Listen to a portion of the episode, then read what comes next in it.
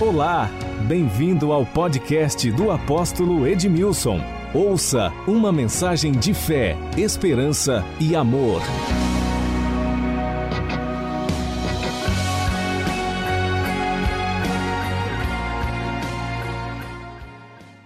Ora, havia certo homem chamado Simão, que ali praticava mágica, iludindo o povo de Samaria, insinuando ser ele grande vulto um grande homem, a qual todos davam ouvidos, do menor ao maior, dizendo: Este homem é o poder de Deus, chamado grande poder. Aderiam a ele porque havia muitos iludia com mágicas. Quando, porém, deram crédito a Filipe, que os evangelizava a respeito do reino de Deus e do nome de Jesus Cristo, iam sendo batizados assim homens como mulheres. O próprio Simão abraçou a fé, o próprio Simão abraçou a fé, e tendo sido batizado, acompanhava Filipe de perto, observando, extasiados sinais e grandes milagres praticados. Eu quero destacar aqui a primeira parte do versículo de número 13 que diz: O próprio Simão abraçou a fé. Pai Santo, nós te louvamos, nós te bendizemos pelo teu cuidado, pelo teu amor revelado a nós.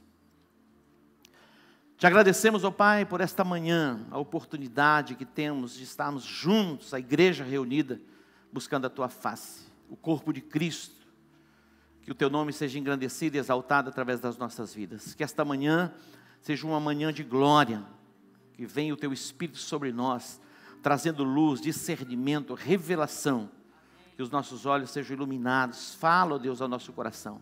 A tua palavra é o alimento que precisamos, aquilo que nos fortalece no espírito, renova a nossa esperança, restaura a nossa alma. Nós precisamos do teu espírito, ajuda-nos. E que o teu nome, ó Pai, seja exaltado e glorificado através das nossas vidas. Em o nome de Jesus. Amém. Nós estamos desenvolvendo a série A Minha Fé Tem Fundamento. E esta série é extraordinária porque nós vivemos, na verdade, desde que o mundo é mundo, nós vamos ver tempos bons e tempos ruins. Desde que o mundo é mundo. Desde os dias de Abraão, nós vamos ver fome na terra, guerras, conflitos. Só se repete. Quando Deus colocou no meu coração trazer de volta esta série, a minha fé tem fundamento, para que sejamos fortalecidos na nossa convicção e na certeza que estamos no caminho certo. E eu tenho sido muito abençoado por cada palavra, por cada ministração. Este texto fala a respeito de Simão, um mágico, mas eu quero trazer um pouquinho antes os acontecimentos. A igreja nasce em Pentecostes, no dia de Pentecostes. O Espírito de Deus é derramado. A igreja é levantada com poder e autoridade. Numa palavra ministrada, 3 mil pessoas, 3 mil pessoas abraçaram a fé. Tiveram os olhos abertos, os olhos iluminados, para compreender que a salvação não estava em um sistema religioso. Tiveram os olhos iluminados pelo Espírito Santo para compreender que a salvação estava em uma pessoa, Jesus Cristo. Aqueles homens que receberam a palavra, eles estavam formatados nos seus pensamentos, conceitos, ideias, dogmas, tinham sido doutrinados para pensar dentro de um quadrado, chamado judaísmo. Eles não conseguiam enxergar além. Mas quando Pedro ministra a palavra, os olhos do entendimento foram abertos, eles puderam entender, compreender que a salvação estava em uma pessoa, e esta pessoa se chama Jesus. Então o Evangelho alcança 3 mil pessoas, depois a Bíblia diz que não se falava mais em números, mas em multidões, que iam sendo alcançadas pela mensagem do Evangelho e abraçando a fé. O primeiro mártir do cristianismo se chama Estevão. Ele foi apedrejado por causa do Evangelho. E Pedro, ele, Estevão sendo apedrejado, ele viu os céus abertos e houve grande perseguição na igreja. E aqui no capítulo 8 diz que os que foram dispersos, foram como que expulsos por causa da perseguição de Jerusalém, eles saíram de cidade em cidades, pregando o que? O Evangelho. E o Evangelho chega a Samaria. Filipe, também diácono, entra naquela cidade e começa a pregar o Evangelho. E a Bíblia diz que muitas pessoas eram curadas, muitas pessoas eram libertas de espíritos malignos, atormentadores. Queridos, o Evangelho é o poder de Deus para a salvação de todo aquele que nele crê, primeiro do judeu e depois do grego. Não importa o nível de obscuridade que haja em uma casa, em um bairro ou em uma cidade, quando é, ela é alcançada pela mensagem do Evangelho, a luz chega, e por mais densas que sejam as trevas, elas são dissipadas, e vem cura, vem restauração, vem libertação, vem salvação e vem transformação. A Bíblia diz que muitos eram curados, muitos eram libertos de espíritos malignos, e houve grande alegria na cidade. Mas nesta cidade havia um homem chamado Simão. Ele fazia algumas magias, alguns tipos de encantamentos, e as pessoas davam crédito àquilo que ele falava. Ele era tido como um grande homem, um grande vulto, respeitado. Mas o próprio Simão, ele vai ser alcançado pela mensagem do Evangelho. Diz o texto, quando, porém, versículo 12, deram crédito a Filipe, que os evangelizava a respeito do reino de Deus e do nome de Jesus Cristo, iam sendo que? Batizados, assim homens como mulheres. E o versículo 13 diz: O próprio Simão abraçou a fé e, tendo sido batizado, acompanhava Filipe de perto, observando extasiado os sinais e grandes milagres praticados. Eu quero trazer luz a respeito desta expressão, abraçou a fé. Abraçou a fé. Hebreus capítulo 11 diz que a fé é o firme fundamento das coisas que não se veem e a prova das coisas que se esperam. Isso é um tipo de fé. É a certeza, é a convicção. Existe um tipo de fé que nos transporta para vivermos milagres. Quando quatro homens trouxeram um paralítico para que Jesus curasse, eles chegaram onde Jesus estava, que era em uma casa, e eles não puderam entrar na casa por causa da multidão. Esses homens então tiveram uma ideia, subiram do telhado, tiraram as telhas e desceram um paralítico e colocaram ali diante de Jesus. A Bíblia diz: vendo Jesus a fé dos quatro. A Bíblia não diz que Jesus viu a fé do paralítico. Jesus viu a fé dos quatro amigos do paralítico. Preste atenção: existe um tipo de fé que você pode exercitar para que alguém seja curado. Existe um tipo de fé que você pode exercitar para que alguém seja liberto. Quando Jesus chegou à casa de Marta e de Maria, que Lázaro já havia morrido há quatro dias, e Jesus ressuscita Lázaro dentre os mortos, que tipo de fé que Lázaro poderia ter estando morto? A fé estava em quem? Em Jesus. Então existe um tipo de fé que você pode exercitar para curar alguém, para que alguém seja curado, para que alguém seja liberto, para que alguém seja transformado pelo poder da palavra de Deus, sendo alcançado pela palavra. Aqueles quatro tinham fé suficiente para colocar o paralítico diante de Jesus para que ele fosse curado e ele foi curado. Agora existe um outro tipo de fé e é aquilo que o que nós estamos colocando que é o fundamento. O apóstolo Paulo diz: como sábio construtor, eu coloquei o fundamento. E observe cada um como edifica sobre o fundamento. O fundamento, a base da nossa fé é Cristo. Eu escrevi este livro. A luz que me salvou, me libertou e me faz prosperar. A luz que me salvou. É o tipo da fé para a salvação. Não somos nós que geramos esta fé. Esta fé vem pelo Espírito Santo, quando nós ouvimos a palavra, a fé é ativada. Os nossos olhos são abertos para compreendermos que a salvação está em Jesus. Os nossos olhos são iluminados para entendermos que, e compreendermos que a salvação não está em um sistema religioso. A salvação está em uma pessoa. Em nenhuma outra salvação. A salvação está em Jesus. A vereda do justo é como a luz da aurora que vai brilhando mais e mais, mais e mais, mais e mais, até ser dia perfeito.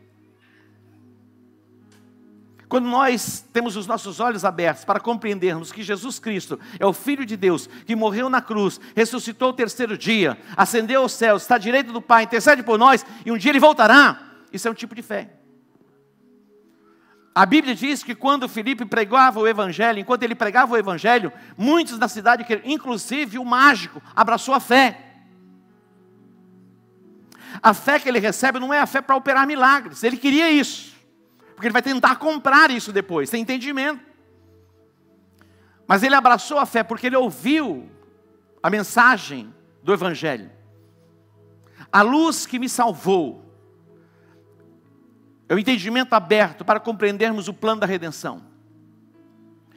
A luz que me libertou é a verdade de Deus revelada a nós. A nossa fé está fundamentada em Cristo Jesus. Temos os fundamentos apostólicos e proféticos, que nós não podemos acrescentar absolutamente nada. O que está escrito, está escrito.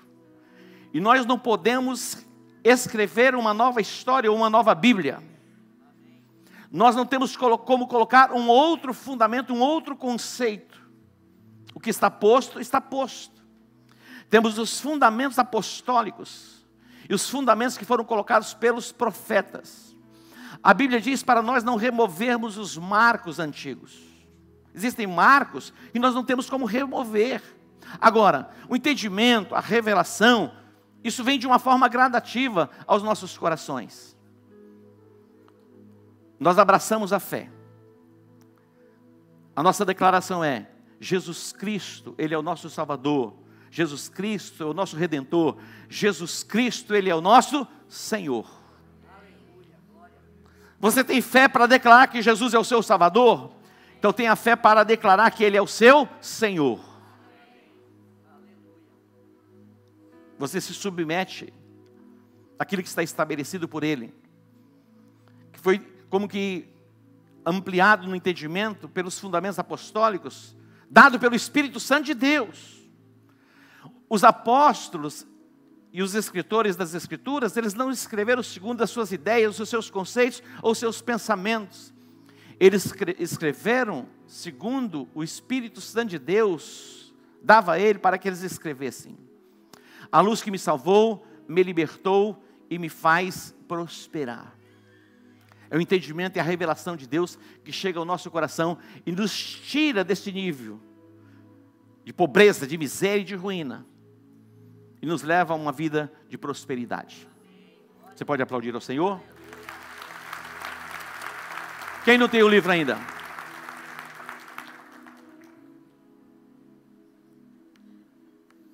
Você não tem o livro? Hã? Então esse aqui é seu. A luz que me salvou, me libertou e me faz prosperar. Que haja luz no seu coração e luz abundante. Interessante que na nossa jornada, na nossa caminhada, nós vamos sendo como que provados. Todas as vezes que a minha fé é provada, Deus me dá uma chance para o quê? Para que eu possa crescer um pouco mais. Cantamos essa canção. Deus nos dá uma chance para crescermos um pouco mais na nossa fé. Então, quando você estiver passando por provação, saiba que Deus está te dando uma chance para você crescer um pouco mais, um pouco mais, um pouco mais. A Bíblia diz que a nossa fé ela é mais preciosa do que o ouro, como que provado pelo fogo. Olha só, a fé é mais preciosa aquilo que nós cremos, que nós entendemos. Aqui não estou falando da fé para milagres, a fé para obedecer aquilo que foi estabelecido por Deus. Consolidados na convicção e na certeza que o que está escrito, está escrito, e é para a nossa proteção.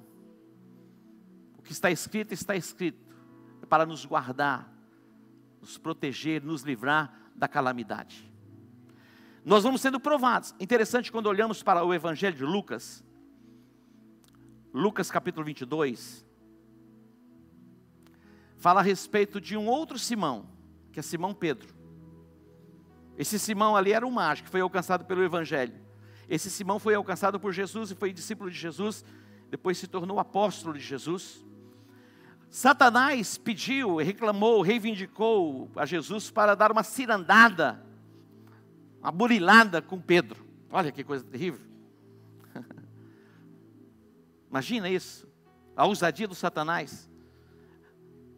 O próprio Satanás fez isso com Jó, quando se apresentou diante de Deus. É fácil servir o Senhor assim? O Senhor o cercou de tantos bens, uma família maravilhosa, o homem mais rico e influente de todo o Oriente, é fácil. Toca nos seus bens, vê se ele não vai te amaldiçoar. Ó, oh, Satanás. Toca nos seus bens. E, e Satanás recebeu autorização para tocar nos bens de Jó. Mas Jó não amaldiçoou a Deus. Tocou na família de Jó. Imagine em um dia dez caixões dentro da própria casa, dez filhos sendo sepultados. É para enlouquecer qualquer um. Mas Jó não amaldiçoa Deus. Por filho tocou na saúde. A esposa de Jó não suportou de ver o sofrimento. E ela diz: amaldiçoa esse teu Deus e morre. Muitas vezes a gente critica a mulher de Jó. De Jó. Mas como criticar? Cada um tem o seu nível de fé. Jó vai dizer assim: Olha, mulher, ainda que ele me mate, eu vou continuar esperando nele, continuar tendo esperança nele. Eu sei que o meu redentor vive e que por fim se levantará sobre a terra. Mesmo que seja consumida a minha carne e tudo, eu verei a Deus. Olha que fé extraordinária. Queridos, prestem atenção. Satanás pediu a Jesus para dar uma cirandada com Pedro. Mas Jesus vai dizer: Mas eu roguei por você, eu orei por você. Para quê? Para que a tua fé não desfaleça. Para quê? Para que a tua fé não desfaleça. Olha que, que coisa extraordinária. Como Jesus orava bem. Você já pensou a respeito disso? Hoje de manhã eu estava orando no primeiro culto para que a fé dos nossos irmãos não desfaleça. Diante desse cenário que estamos vendo caótico, que a sua fé não desfaleça. Eu estava conversando com Vinícius, e antes um pouquinho, porque saiu um, uma matéria falando a respeito da exoneração de muitos generais no Brasil. Quem viu essa matéria? Isso é normal. Ele tá falando, é normal, todo, de dois em dois anos. É praxe. Exonera depois manda para uma outra região. De dois em dois anos, isso é praxe. Ai meu Deus do céu, o mundo está acabando. Estão transferindo os generais, estão exonerando os generais. Tem gente que já estava buscando a sepultura para ser enterrado. Meu irmão, isso vem como uma avalanche. Porque a missão do diabo é colocar medo dentro de você. Essa é a missão de Satanás. Aí eu fiquei pensando. De 91 a 98, nós tivemos um governo. Vocês se lembram quem foi o governo? Qual era o governador, o presidente? Collor de Mello. Quem nasceu aqui 92 para frente? Tem alguém? Muita gente. Nem sabe quem é. Sabe porque tem a formação. Mas alguém lembra do nome da ministra da Economia do Collor de Mello? Zélia Cardoso. Só lembra quem tinha poupança. Verdade. Meu irmão, quem tinha poupança, não se esquece não, mas a maioria nem lembra. Porque ela confiscou a poupança. Meu irmão, isso é loucura. Eu me lembro, a minha sogra, ela tinha um dinheirinho, que ela tinha uma casa, vendeu essa casa porque ela queria comprar uma outra casa. E ela tinha um dinheiro, ela vendeu a casa para comprar outra casa, estava vendo uma outra casa para comprar, e tinha um dinheiro na poupança.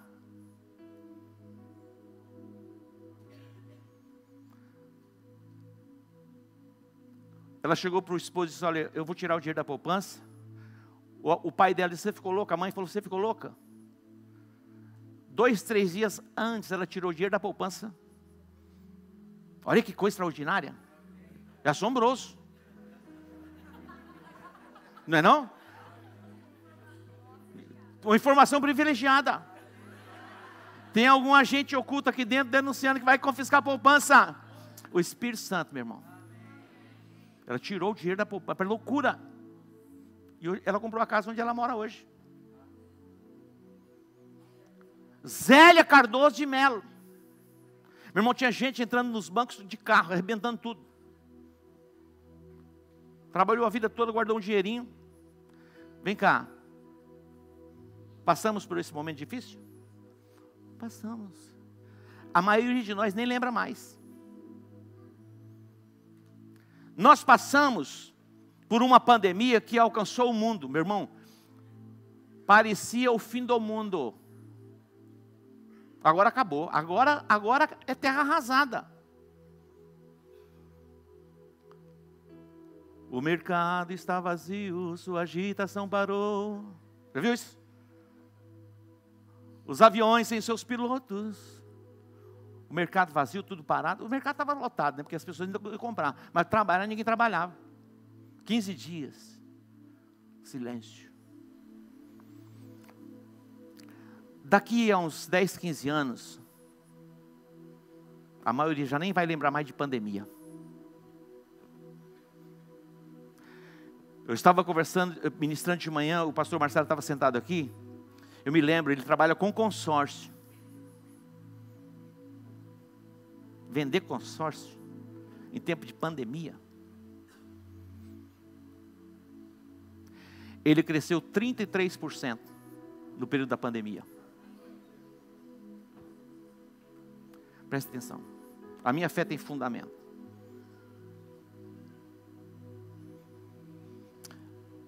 Satanás chegou para Jesus e disse assim: Ó, dá uma permissão, hein? Quero dar uma mexidinha ali com a fé de Pedro. Dá uma testada. Jesus podia ter dito assim: hipótese nenhuma. Você não vai fazer isso. Assim como Deus permitiu que a fé de Jó fosse testada, Jesus permitiu que a fé de Pedro fosse testada. Mas Jesus vai dizer assim: Mas eu orei por você. Eu orei por você. Para que você não esmoreça na fé. O Pedrão estufou o peito assim e falou: Jesus, eu vou contigo, eu vou te seguir e vou contigo até a morte se for preciso. Meu irmão, tem tipo de pressão. E olha quem era Pedro. Jesus falou, Pedro, é o seguinte: antes que o galo cante três vezes, você vai me negar. O nível de prova vai ser tão grande, Pedro. E o Pedrão está lá. Jesus está sendo levado, está no pátio, numa fogueirinha. De repente chega uma moça, uma criada e diz: Ué, você é um deles. Ele falou: Eu não, eu não sou. Três vezes. Meu irmão, quando o galo canta, o Pedro chora. Mas ele vai ser alcançado e vai ser restituído.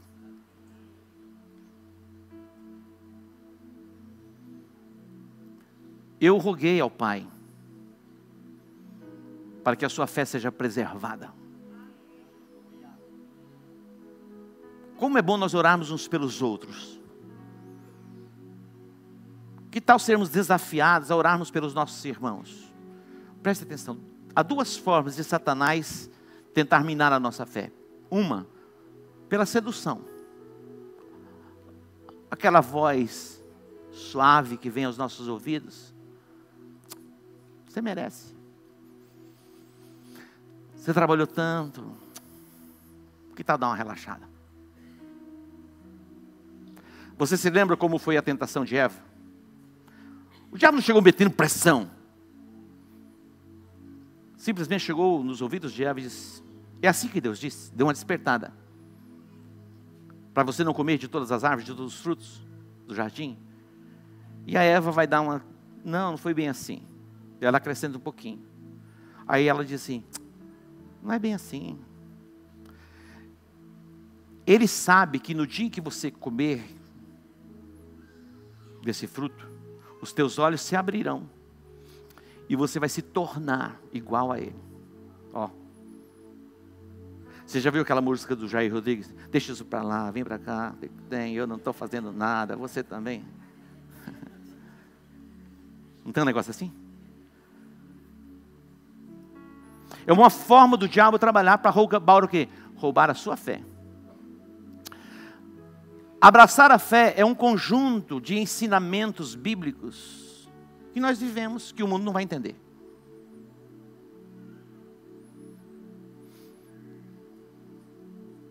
O mundo não vai entender.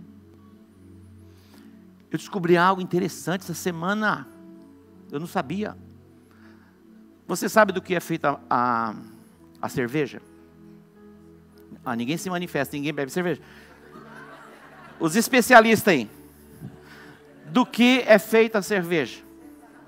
Cevada. Hã? Lúpulos. Água, 95% é água. Trigo, milho, outras coisas. O lúpulos vem da família da cannabis. Os especialistas em maconha aí sabem o que é isso. A cana, queridos, é, é, interessante, as coisas que muita gente nem conhece. Como o cara fuma maconha, diz que dá um negócio assim, o cara dá aquela aliviada. Parece que dá uma. Diz que é assim, eu não sei, eu nunca experimentei. Quem experimentou sabe, eu não vou perguntar, porque senão vai manifestar alguns aqui. Mas que é um negócio assim, porque se não fosse uma coisa assim agradável, ninguém fumava. Não tivesse sensação, se a pessoa fosse uma sensação ruim. Olha só, quando você tem aquele dia estressante mesmo, no final da tarde, você vai para o happy hour, você faz o quê? Uma gelada assim, aquela loira assim, ó. Diz que tem com, como chama aquele negocinho que vem em cima, espuma? Ah, fala aí. o colarinho, não sei o que lá, é assim? Você conhece, hein, meu filho? Diz que tem pouco tempo de convertido. Aquele colarinho assim. Meu irmão, quando ele, você já viu aquelas pessoas que pega assim e faz assim? Não tem um negócio assim? Entrou em transe. Cannabis. E essas artesanais têm mais lúpulos ainda do que as outras. Posso estar me despertando agora na hora do almoço, vai ser.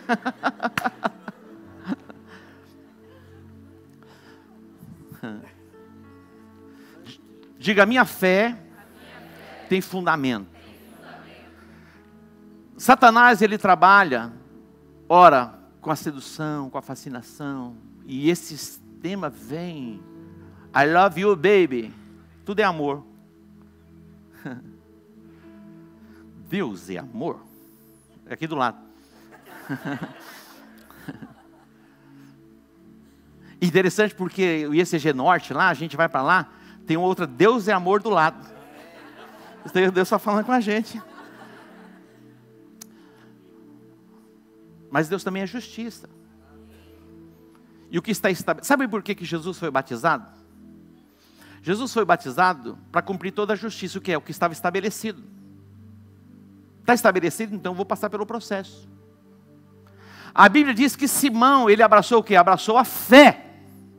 Não está falando desta fé. E depois ele queria, que é interessante porque os apóstolos eles se moviam em outro nível de fé.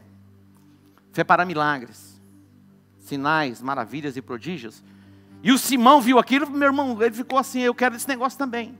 Quanto, quanto que eu tenho é, que pagar para fazer o que vocês estão fazendo? Falou, Satanás tomou o teu coração. O cara tinha acabado de ser salvo, batizado, agora Satanás já estava dentro dele de novo. Então é o conjunto daquilo que a gente acredita. Por que, que nós estamos aqui reunidos? Porque nós acreditamos nisso. A igreja. Isso é igreja. No primeiro dia da semana, é a ressurreição de Jesus Cristo, é a primícia da semana. Quando você olha as orientações de Paulo, que cada um colocasse a parte no primeiro dia da semana, era oferta, era separada. Então temos fundamentos para isso.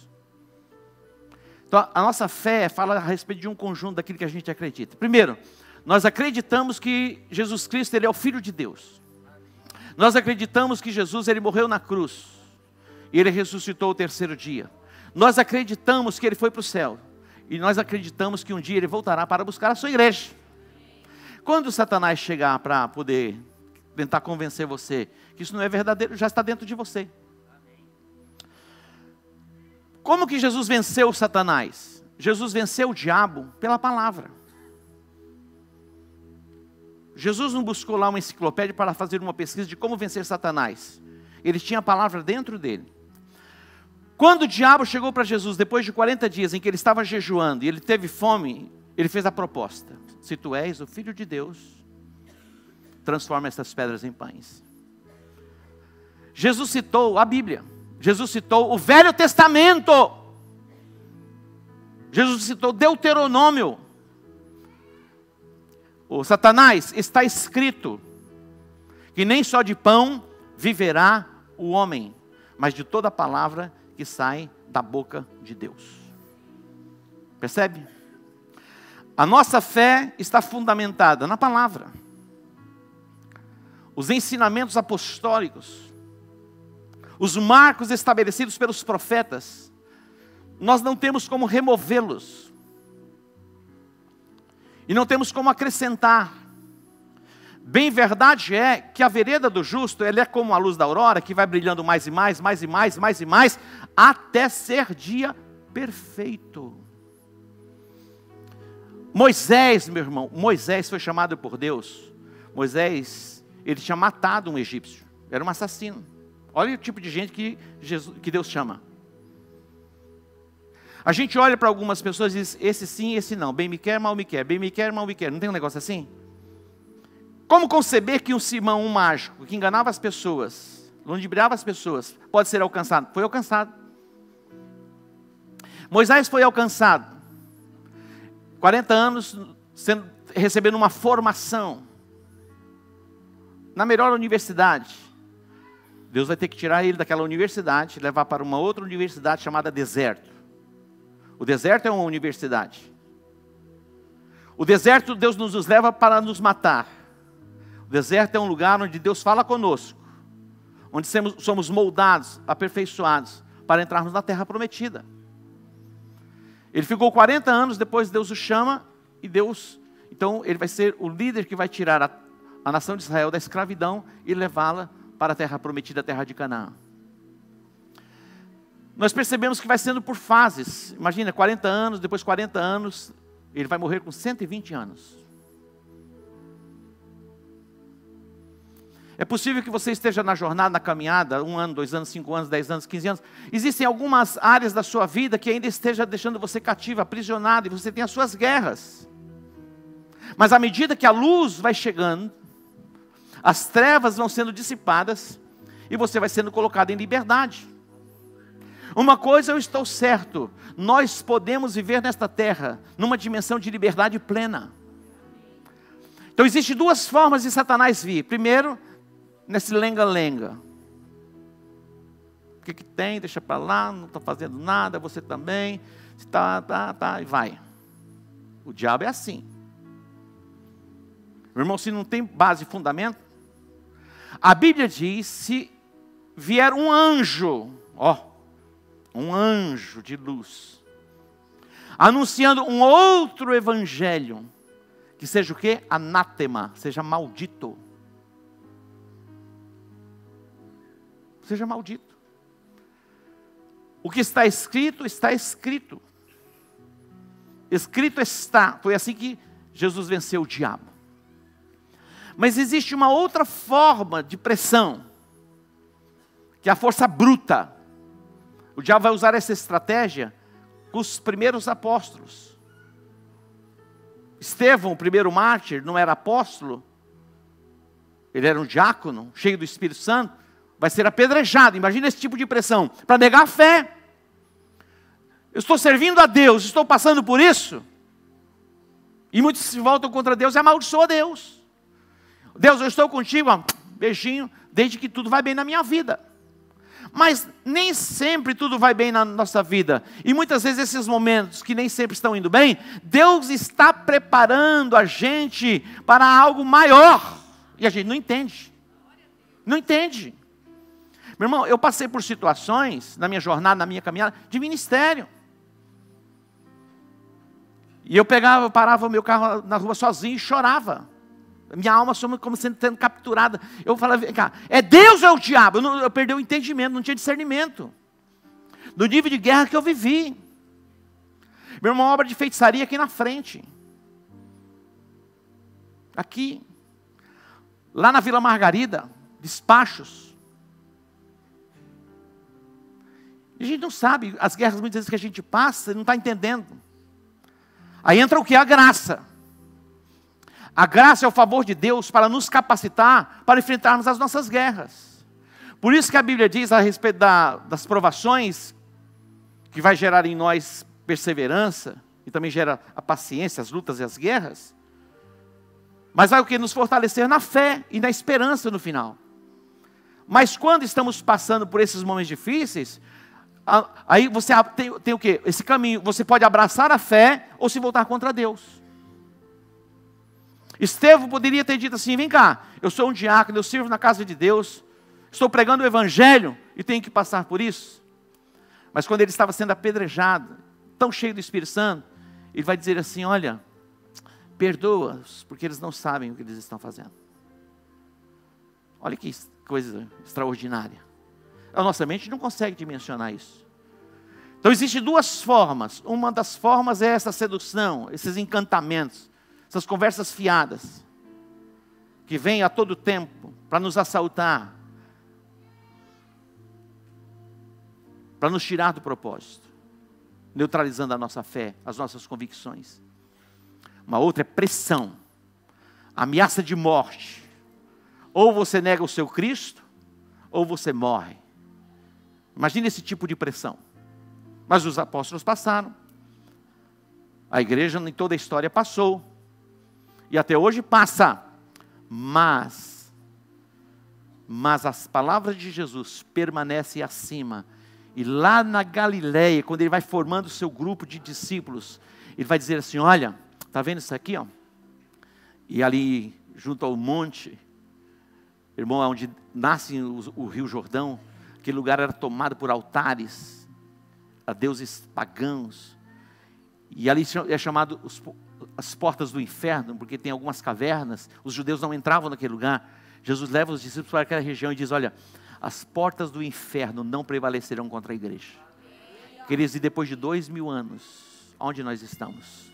Em Campo Grande, porque abraçamos a fé, que uma vez foi pregada, primeiramente aos apóstolos, depois nasce a igreja, vem o apóstolo Paulo e traz esse evangelho que alcança o mundo.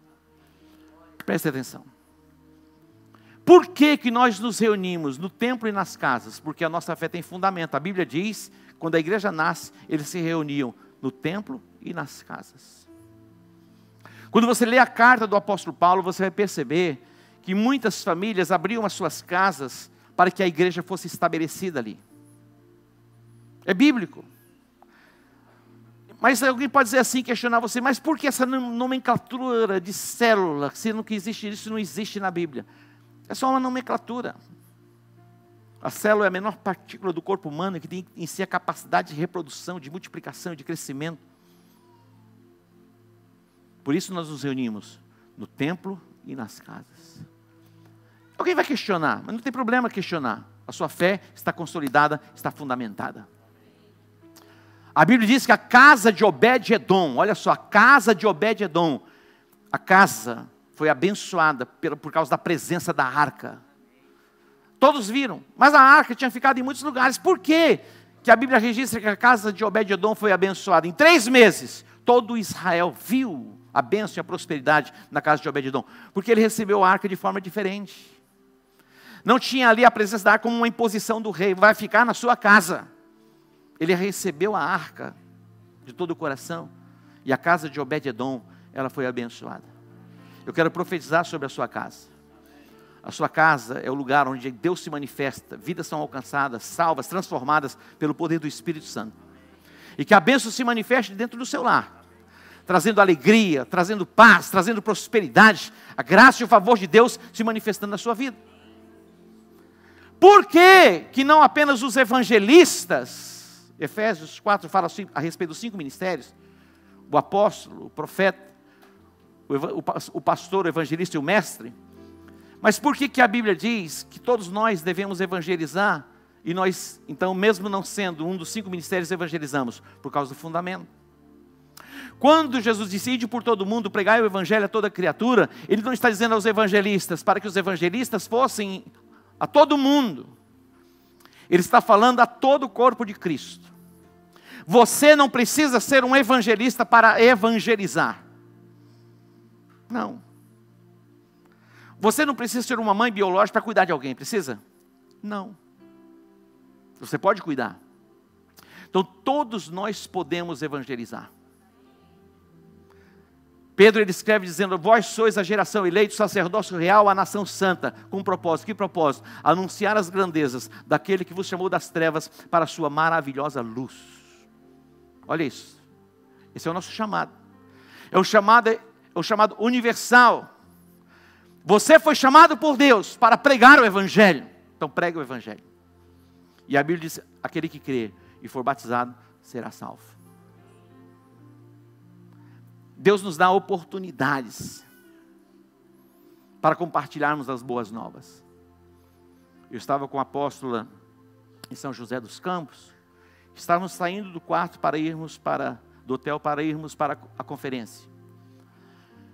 De repente passou uma pessoa para, para a gente, um casal, depois eles voltam, entram no elevador, eles viram o quarto que a gente estava, a gente nem percebeu. Eles erraram o corredor. Quando entramos no elevador, entramos juntos.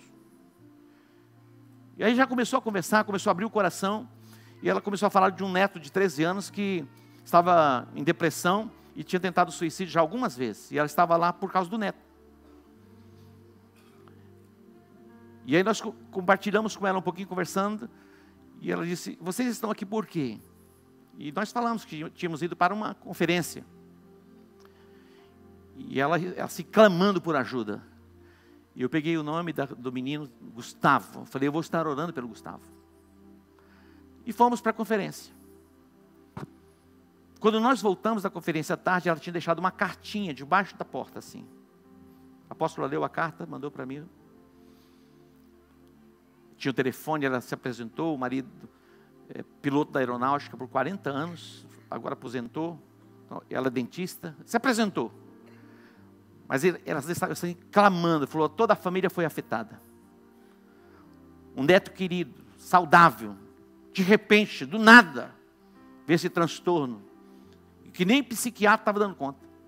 Os, os medicamentos não estavam, não estavam fazendo efeito. Falei, nós vamos orar pelo Gustavo.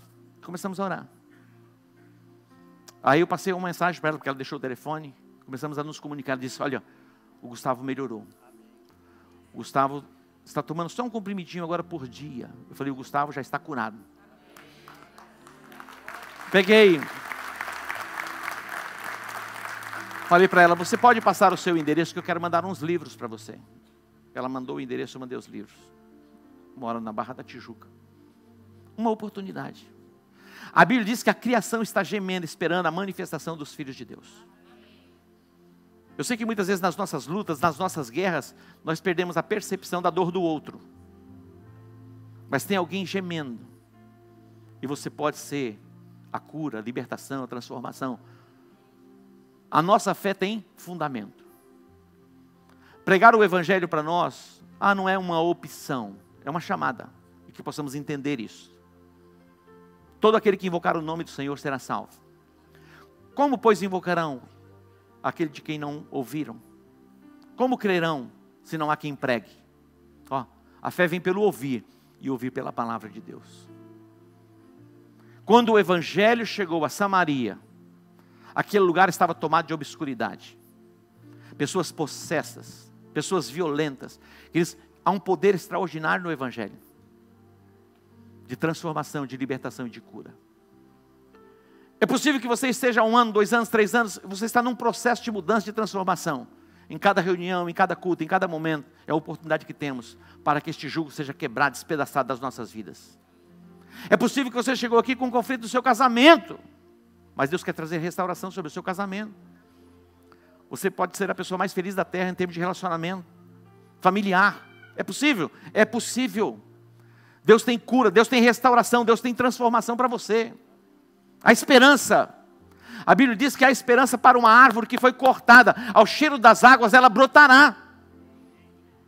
E hoje Deus está derramando essa chuva sobre nós, para trazer cura, trazer restauração sobre a sua vida. Talvez você chegou assim frustrado, afetado por esse sistema, que quer causar pavor no seu coração, mas a nossa fé tem fundamento. O apóstolo Paulo passou pelo que passou. Ele diz: Eu sei em quem tenho crido. Eu sei que Ele é poderoso para guardar o meu depósito até o dia final. E no final, ele vai dizer assim: Combati o bom combate, acabei a carreira e guardei a fé. Quando o apóstolo Paulo estava em Roma, aprisionado, naquele calabouço, possível que algumas pessoas intentaram tirar o apóstolo Paulo de lá. Vamos fazer uma revolução aqui, vamos trazer, libertar Paulo. Ele vai escrever assim, aos Coríntios: a nossa luta não é contra carne e contra sangue. Ó. A nossa luta não é contra carne, não é contra sangue, é contra principados e potestades que operam nas regiões celestiais. Se nós lutarmos com as pessoas erradas, nós perdemos a guerra.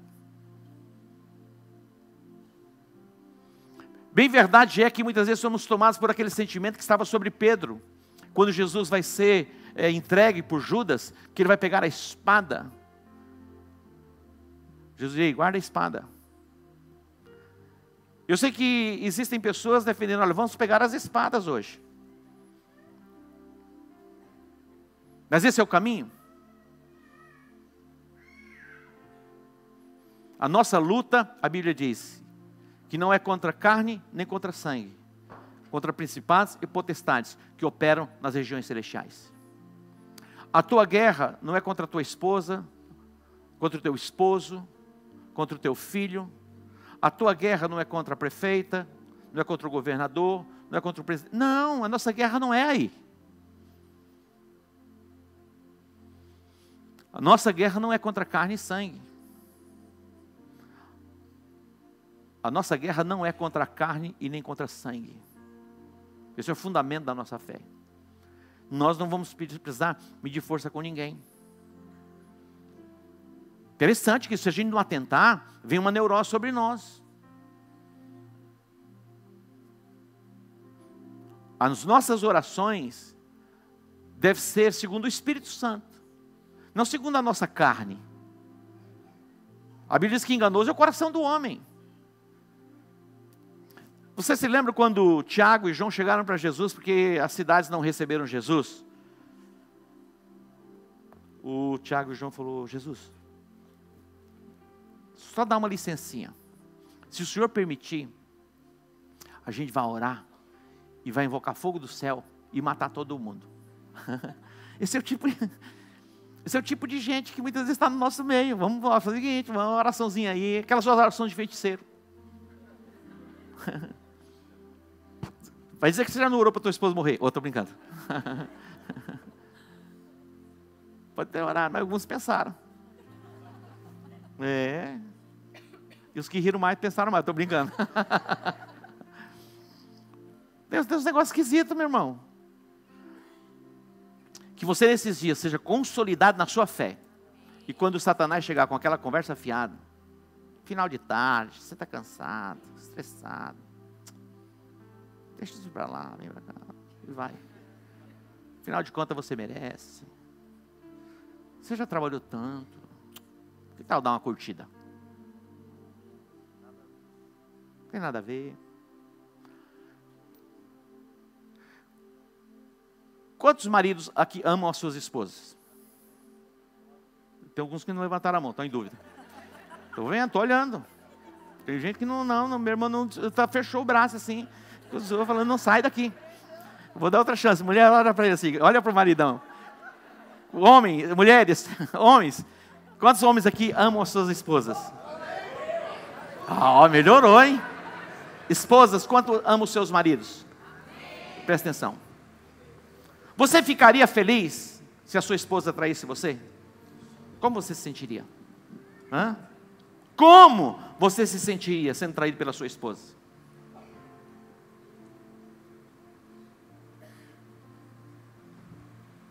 Ao silêncio da morte. Agora o contrário. Como a sua esposa sentiria? Ela ama você. E você traindo a sua esposa. Você vai diria para ela assim: não, não tem problema. Afinal de contas, é a vida. Eu não me importo com isso. Eu não me importo com isso. Meu irmão, nesse mundo maluco que a gente vive, existem situações que junta dois, três, quatro casais e acha, é o normal. Tem um negócio assim, mas isso não é normal. Não é verdade? É normal? Não é normal. Por que, que a gente sabe que não é normal? Porque é algo que foi estabelecido dentro da gente, não precisa ninguém falar. Está dentro da gente. Nós somos circuncidados no coração. Tem uma voz dentro de nós que diz que isso não é certo. Eu pergunto, como Deus se sente? Não, mas Ele é amor. Você não ama sua esposa? Ah, mas com Deus é diferente, eu posso fazer o que eu quiser fazer. Que Deus é Deus. Ele é amor. Tem uma conversa fiada, meu irmão, por aí. Transtornaram a graça de Deus, disse Judas, em libertinagem. Hum? Você vai voltar para sua casa pensando sobre essas coisas. A Bíblia diz que aquele que nasceu de novo não vive pecando. É o que diz a Bíblia.